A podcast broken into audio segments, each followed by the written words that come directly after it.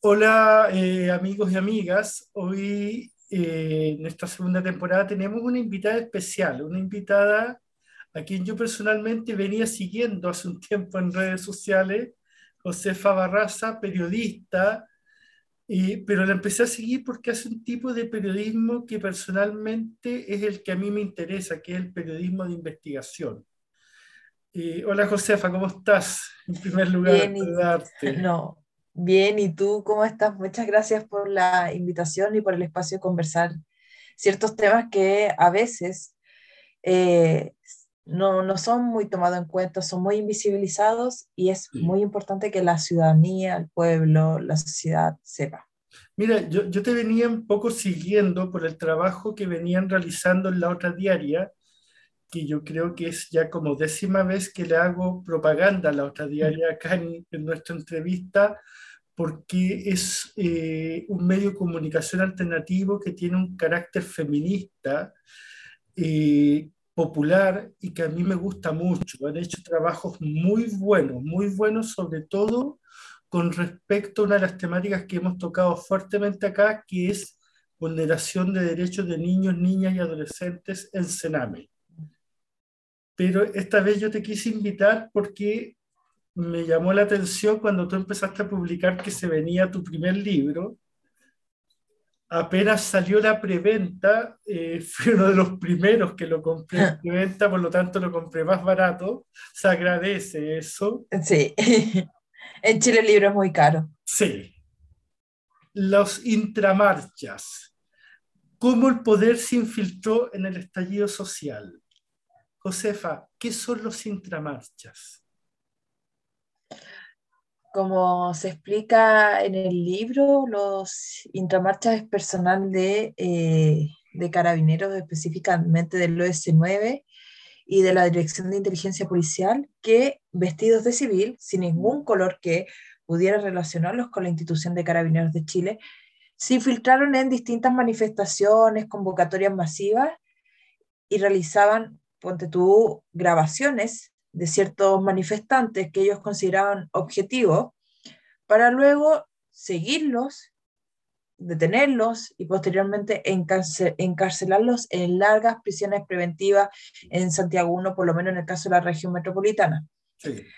Pero lo más grave de todo esto es que existieron muchas vulneraciones de derechos humanos, especialmente durante las detenciones. O sea, eh, las detenciones de los intramarches se caracterizaban de no ser muy pacíficas, o sea, no era como que el, funcionario se presentaba con su identidad o su rango policial, algo, nada. Simplemente golpeaban, llegaban al lugar, golpeaban, subían siempre a vehículos particulares o en radiopatrullas, por lo menos eh, los casos que reporté, y los derivaban a una comisaría.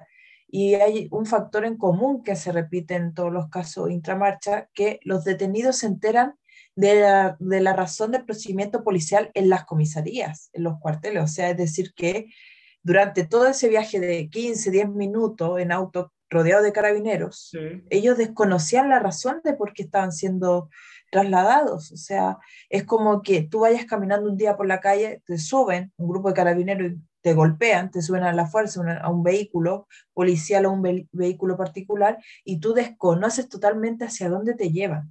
O sea, es, son secuestrados.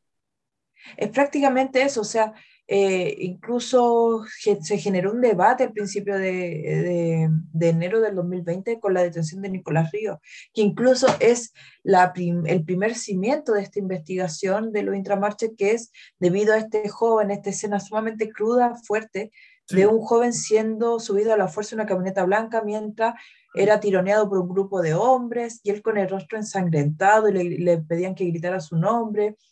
Eh, y obviamente en el video se escuchan sus gritos, pero... Eh, y la gente pensaba que era un secuestro, sí, recuerdo que muy rápidamente se difundió el video en redes sociales, sobre todo en Twitter, y la gente decía, fue un secuestro, o sea, y ahí inmediatamente existe un recuerdo de dictadura. De qué, qué estaba pasando, porque incluso estábamos en la época, en los meses más álgidos del estallido social, que era enero, diciembre-enero, pero está ese recuerdo constante de, de, la desaparición, o sea, hasta el día de hoy detenidos desaparecidos, y muchos de los chiquillos eh, presos a la revuelta de los casos intramarcha decían que tenían miedo de correr la misma suerte. Incluso, eh, es más, Nicolás Piña eh, decía que cuando lo estaban deteniendo los lo intramarcha, él pensaba que lo iban a desaparecer. Entonces, tener ese relato a casi 50 años del golpe de Estado es realmente crudo, o sea, un relato de que da para pensar de qué tipo de democracia estuvimos viviendo durante todos estos años. Sí, hay, una cosa que a mí me llamó la atención en, los distintos relatos que tú pones en el libro, que no estoy seguro si en casi todos en todos tú pones que la accionar de marchas es ilegal. O sea, yo entiendo de que si eh, detective o carabinero se va a infiltrar en una banda de narcotraficantes porque hay una orden de un juez, de la defensoría, de, alguien dio una orden para que eh, ellos se infiltraran, pero en este caso no existe eso.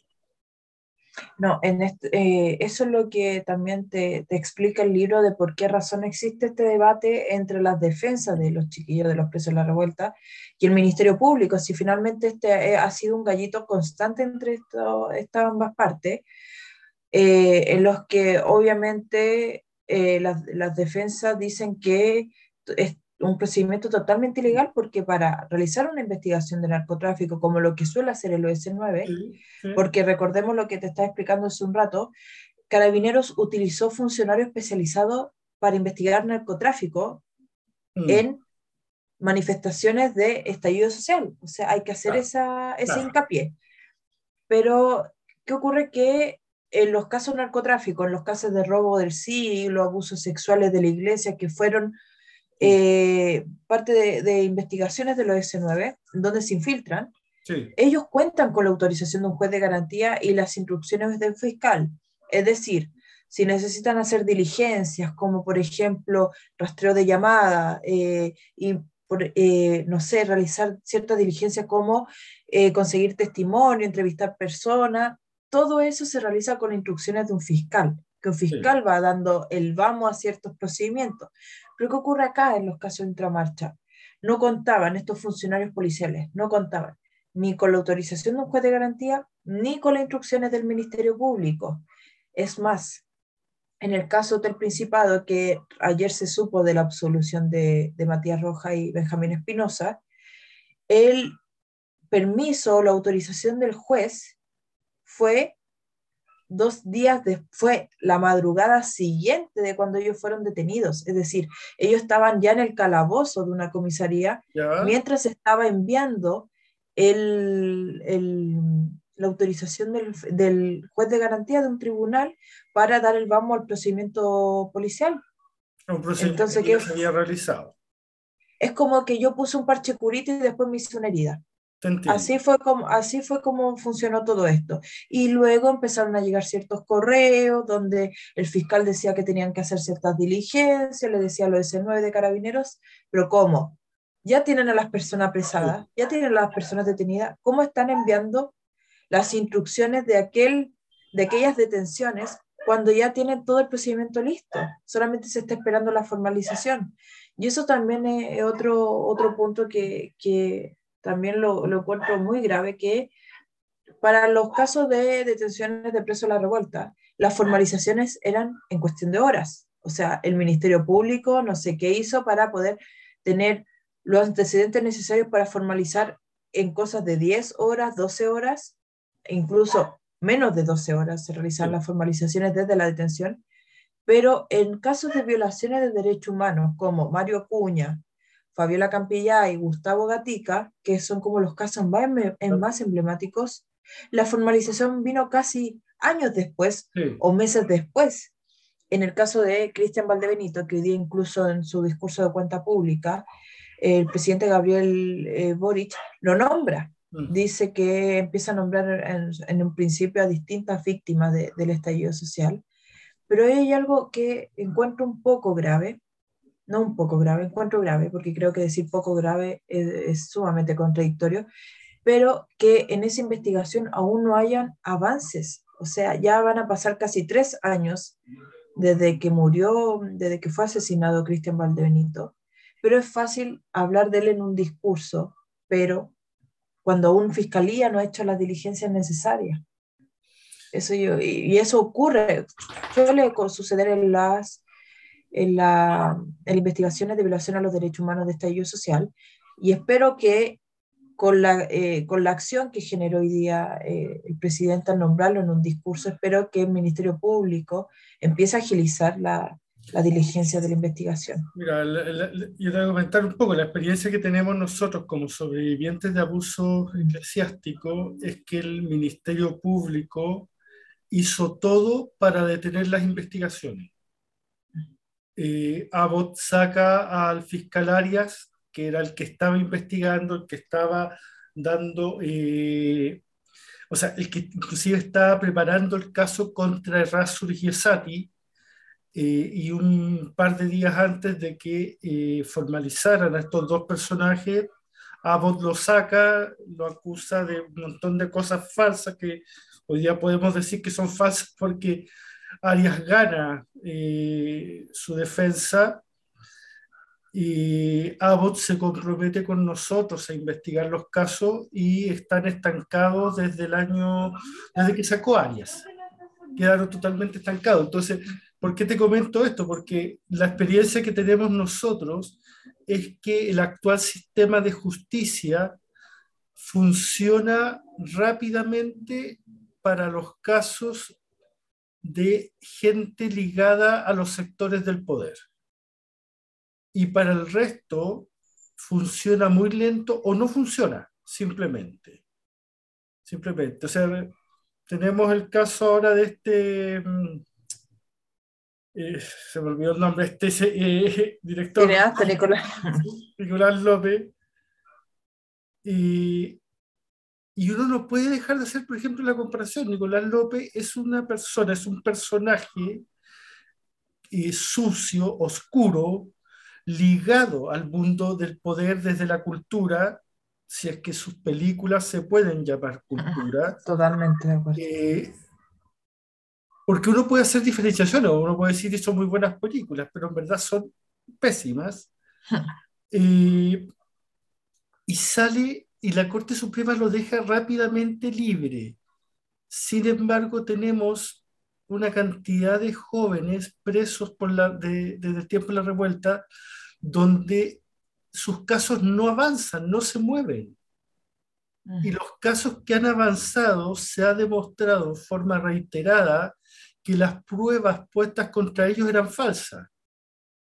el caso de, Hotel Principado, o sea, es el, como el caso más, más reciente que, que tenemos eh, sobre cómo el sistema de justicia funciona mucho Mm. funciona muy rápido para ciertas, ciertas personas, pero para el, el pueblo en general, sobre todo lo, las familias vulnerables o la clase trabajadora, o sea, la justicia se olvida de que, de que debería ser totalmente imparcial.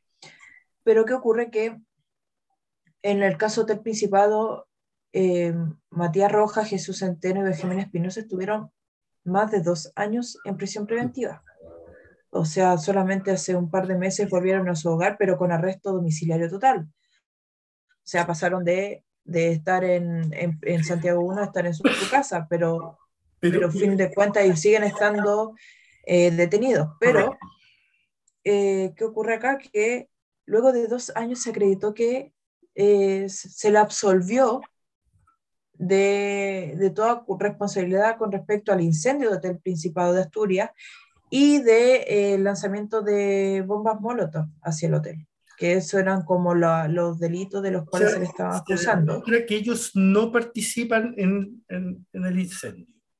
Exactamente. O sea, ellos, por eso se le absuelve a Matías Roja y a Benjamín Espinosa, porque Jesús Centeno, recordemos que su juicio va a ser en agosto de este año, ya que ahí hubo algo con las defensas de que no podía eh, participar durante el inicio del segundo juicio. Pero mi duda es, yo creo que es mi mayor preocupación. Mm. ¿Quién les va a devolver estos dos años? No, no. ¿Quién les va a devolver? ¿Quién les va a devolver estos dos años donde ellos perdieron, perdieron de su vida, donde su familia igual sufrieron transformaciones, sufrieron quiebre interno esta, las familias, sobre todo las mamás. O sea, yo rescato mucho y, valoro mucho las figuras de la, de la mujer dentro del estallido social, sobre todo esta figura maternal. Porque también el libro Lo Intramarcha va dedicado hacia ellas. O sea, yo creo que sin sus testimonios de cómo me cuentan, cómo son sus hijos, yo creo que el libro no hubiese sido posible. Además, ellas dejaron los pies en la calle en cada manifestación, en cada convocatoria, en cada meeting, para poder dar a conocer que sus hijos estaban apresados y encarcelados sin pruebas. O sea, en los casos intramarchas se repite un factor, que es que las pruebas de hidrocarburos resultan negativas, que los videos grabados por los intramarchas son de mala calidad o de dudosa procedencia y que obviamente está esta figura ilegal de que hasta qué punto estos procedimientos son, eh, son legales o no, ya que la figura de un agente encubierto era como lo que comentaba anteriormente, que solamente puede hacer, puede un agente encubierto realizar gestiones o realizar procedimientos policiales con la autorización de un juez de garantía o la instrucción fiscal. Entonces se suman distintos factores que hacen que, obviamente, esto, eh, estos jóvenes podrían haber tenido otro tipo de medida cautelar ya que tampoco había, tenían antecedentes penales anteriormente, antecedentes policiales. Entonces, la medida cautelar de prisión preventiva es la medida máxima que le pueden poner a una persona. Mm. Pero ellos se lo, le, le, dictan esta, esta medida cautelar inmediatamente, o sea, solamente contemplaron los testimonios de los intramarcha para formalizar, y en el caso de Francisco Hernández, que es el primer condenado del estallido social, por el testimonio de Pablo Cabezas, solamente ese testimonio, provocó que ahora Francisco Hernández esté condenado a cinco años y un día y que lo esté cumpliendo en Colina 1. ¿Hasta qué punto el Ministerio Público mm. hace, hace valer o avala los testimonios de los intramarchas al tal punto de que se olvida del otro tipo de pruebas, o sea, pruebas documentales, pruebas como hidrocarburos, se olvida de todo eso y solamente contempla en la prueba testimonial que solo Deja de lado las pruebas científicas y solamente toma la declaración de eh, carabinero infiltrado más encima de forma ilegal. Exactamente. Em, y eso es lo que este libro también trata de reflejar que, eh, y trata de retratar que es que eh, carabineros obviamente deben estar para cuidar la población civil, no para criminalizar el estallido social como se, como se criminalizó, valga la redundancia, a través de lo intramarcha. Porque lo intramarcha no iban a buscar barricadas, no iban a buscar al joven que lanzaba piedras contra un semáforo, sino que los intramarchas tenían un objetivo claro, y era investigar casos de lanzamiento de bombas molotov, ataque incendiario. Pero ¿qué, ¿Qué les devuelve la vida? ¿Qué les devuelve la vida que tuvieron a estos jóvenes que fueron encarcelados de manera tan injusta? Hay dos, hay dos cosas que, que, a mí me vienen rápidamente a la cabeza. Una, yo recuerdo en tiempos de dictadura, eh, nosotros teníamos bastante claro que este tipo de acciones, las fuerzas de represión del, del, del Estado, las hacen por tratando de provocar miedo en quienes quedan libres para que dejen de movilizarse son, son acciones que buscan la desmovilización de la sociedad, de, no, criminalizar la protesta, decirte, oye, si tú participas en cualquier momento y en cualquier lugar, te vamos a tomar. Y, y hay otra cosa con respecto a lo que tú planteas sobre quién les devuelve el tiempo que estuvieron presos. Y acá quiero, voy a ocupar esto para eh, ir hacia el, hacia otra mirada de, este foco, tiene que, eh, leyendo los artículos propuestos por la convención eh, en, el borrador, hay un artículo que a mí me llamó la atención y que me gustó mucho, que aprobada esta nueva constitución, el Estado tiene la obligación de compensar a cualquier persona que ha sido detenida y apresada y se demuestra que fue en forma injusta. Porque no, es, eh, no son solamente en Chile los casos que tenemos que tengan relación con eh, procesos de movilización político-social, como ha sido el estallido. Eh, se ha detenido a ciudadanos chilenos acusados de cometer delitos comunes que nunca los cometieron. Y han pasado años en la cárcel. Se han detenido comuneros mapuches acusados de delitos que no cometieron. Eh, y después de una cantidad X de años se demuestra la inocencia y nadie te devuelve nada, porque la ley no obliga. En cambio ahora, con esta propuesta de nueva constitución, cada vez que el Estado chileno va a apresar a alguien, se va a ver obligado a estar muy seguro de lo que está haciendo. Porque si comete el error, intencional o no, eh, va a tener que pagar el Estado. Y eso cambia la mirada, porque yo, lo que yo veo en, en, este tipo de artículos que ponen en primer lugar al ser humano y su derecho a, a poder ser inocente de las acusaciones que están sufriendo. O sea, o sea, todos los casos de detenidos bajo el contexto del estallido que han salido libres han sido pruebas falsas. Todos. Exacto. O sea, tenemos el caso de, de uno de los presos en San Antonio, que es acusado por un detective porque el detective dice que lo miró con cara de odio, que sintió que lo quería matar. ¿Qué tipo de prueba es eso? O sea, ¿cómo yo mido científicamente eh, la intención que yo puedo poner en una mirada hacia otra persona? Entonces, esta situación es grave y creo que eh, la nueva constitución o el proyecto que tenemos en este momento en discusión busca dar una solución a este tipo de problemas. Totalmente, y eso, eso yo creo que le devuelve un poco eh, ese poco de, justicia que, perdieron. O sea, los presos de la revuelta nunca más van a volver a ser lo que fueron algún día. Eh, muchos salen con, con ciertos traumas o con ciertos miedos, temores. O sea, recuerdo que una vez entrevisté a una joven mm. que había sido acusada de incendiar una municipalidad y que estuvo en el Sename. Estuvo más de dos meses en el Sename acusada de algo que no cometió. Eh, estuvo en internación provisoria. Ya. Pero también en delitos relacionados a estallido social. Pero ella cuenta que ahora cada vez que escucha una sirena de carabineros le dan ganas de vomitar.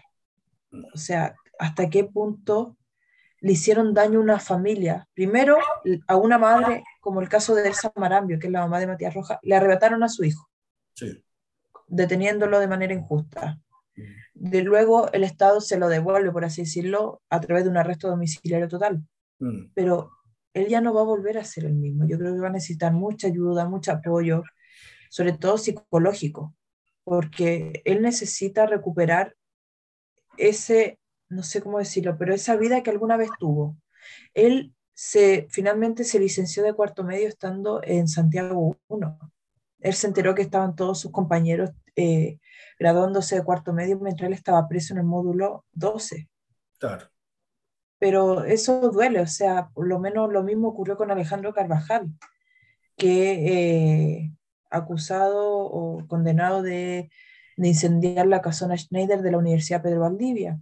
Lo mismo, él estaba detenido cuando se estaba realizando su licenciatura de cuarto medio, porque no olvidemos que no son cualquier joven a quien detienen, son jóvenes de entre 18, la mayoría 18, 25, 30 años, es como la, edad promedio, quienes pertenecen a una clase trabajadora o a familia humilde. Por algo hay una organización que se llama Organización de Presos Políticos, La Granja, porque la mayoría proviene de sectores vulnerables o de familias trabajadoras. trabajadoras. La mamá de Francisco Hernández trabaja de asesora del hogar para poderle pagar la encomienda a su hijo en, en Colina 1 mientras que su papá era gaffiter. En el caso de eh, Elsa Marambio, ella tiene un pequeño negocio, pero un negocio familiar, muy pequeñito, un almacén. Pero si uno se da cuenta, muchos de los presos de, la revuelta son personas que provienen del mundo de la construcción también, que, fueron, que trabajan en la construcción o que, eh, tienen, o que trabajan como gaffiter, el caso de, de Mauricio Cheuque, quien, fue, quien era eh, un, una persona que ponía ventanas, que trabajaba en aluminio y quien fue atropellado por carabineros, torturado y detenido y además fue cargado. Fue un montaje el caso de, de Mauricio Cheuque pero porque también hay, hay otro tema en los montajes, los montajes policiales de los cuales también uno se puede ir dando cuenta. Que en el caso de Universidad Pedro Valdivia y Hotel Principado hay algo que, que lo une que los carabineros al momento de grabar estaban incitando a que ciertos delitos se cometieran.